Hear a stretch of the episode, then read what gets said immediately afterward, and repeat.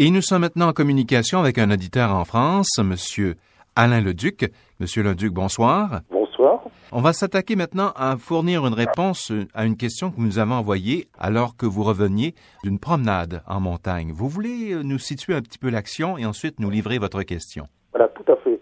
J'ai pris euh, au mois de septembre dernier des vacances dans le centre de la France où il se trouve euh, d'anciens volcans qui sont éteints et tous ces volcans forment une chaîne de volcans qu'on appelle euh, la chaîne des puits. Ça se trouve dans le centre de la France, dans le massif central. Alors la question qui m'est venue à l'idée, c'est de savoir si au Canada, il existait présentement ou anciennement des volcans euh, qu'on pouvait trouver euh, dans le Canada. Ben, la réponse à votre question, c'est oui, il existe des volcans anciennement et présentement dont on peut facilement voir la trace ici au Canada.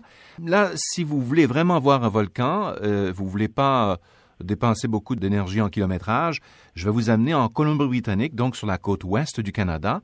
Euh, je suppose que vous avez vu ces grandes montagnes qui trônent au-dessus de la ville de Vancouver dans ces photos cartes postales quelque part à un moment donné? À vrai dire, non. Non? Alors, juste au nord de la ville de Vancouver, il y a ce qu'on appelle le mont Garibaldi, qui peut être observé de la route qui mène de Vancouver à la municipalité de Whistler. Whistler, qui est un des centres principaux au niveau du ski, des compétitions de ski en ce moment. Alors là, vous êtes sur la route 99 et vous pouvez apercevoir le double pic du volcan Garibaldi. Donc, la plupart des Canadiens de l'Ouest qui habitent la région de Vancouver vous allez leur demander y a-t-il un volcan dans votre région? Ils vont dire oui tout de suite. Ils vont pointer du doigt. C'est facile. Mais un grand nombre de volcans du Canada sont situés dans des régions euh, totalement isolées. Il n'y a pas, il y a personne qui vit là. Et euh, c'est rare que les Canadiens, de façon générale, observent un volcan. Surtout un volcan qui serait en activité. Ça, c'est extrêmement rare.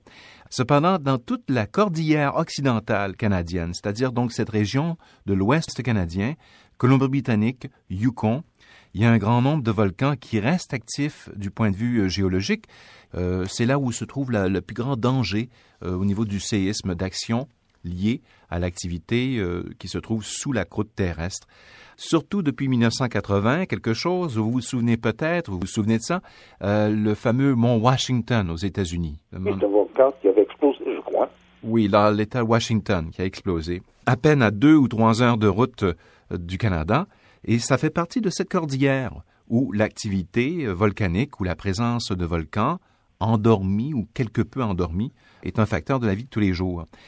Il y a au Canada un plan de notification d'urgence volcanique qui est en place.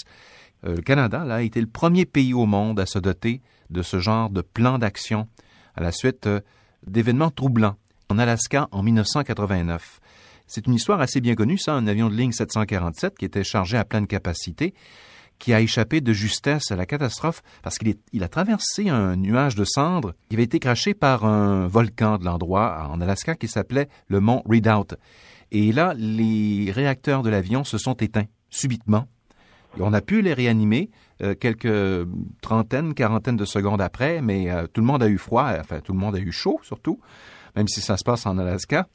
Et depuis ce temps-là, le Canada s'est doté d'un plan de notification. S'il y a un volcan qui fait éruption, on peut alors alerter euh, non seulement les Canadiens, mais aussi euh, toutes les compagnies aériennes qui opèrent dans le secteur. On sait que le Canada, ou la région polaire du Canada, est un corridor aérien très important pour plusieurs nations du monde qui choisissent d'y passer pour réduire leurs frais de consommation de carburant pour livrer leurs passagers, par exemple, d'Europe vers les États-Unis ou encore euh, de l'Asie vers les États-Unis. D'accord, oui, oui. Donc, si j'ai bien compris, les volcans que- qui existent au Canada, ce sont des volcans qui sont plus ou moins encore en activité. C'est-à-dire qu'ils n'ont euh, rien à voir avec les volcans que j'ai pu rencontrer en, en Auvergne lors de mes vacances, où ce sont des volcans qui sont éteints depuis des millions d'années.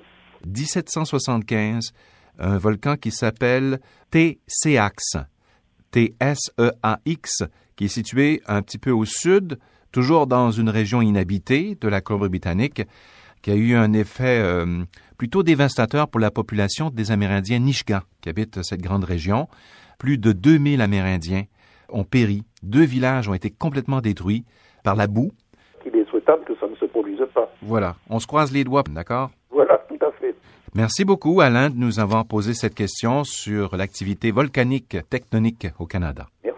Voilà, c'était Alain Leduc qui se trouve en France.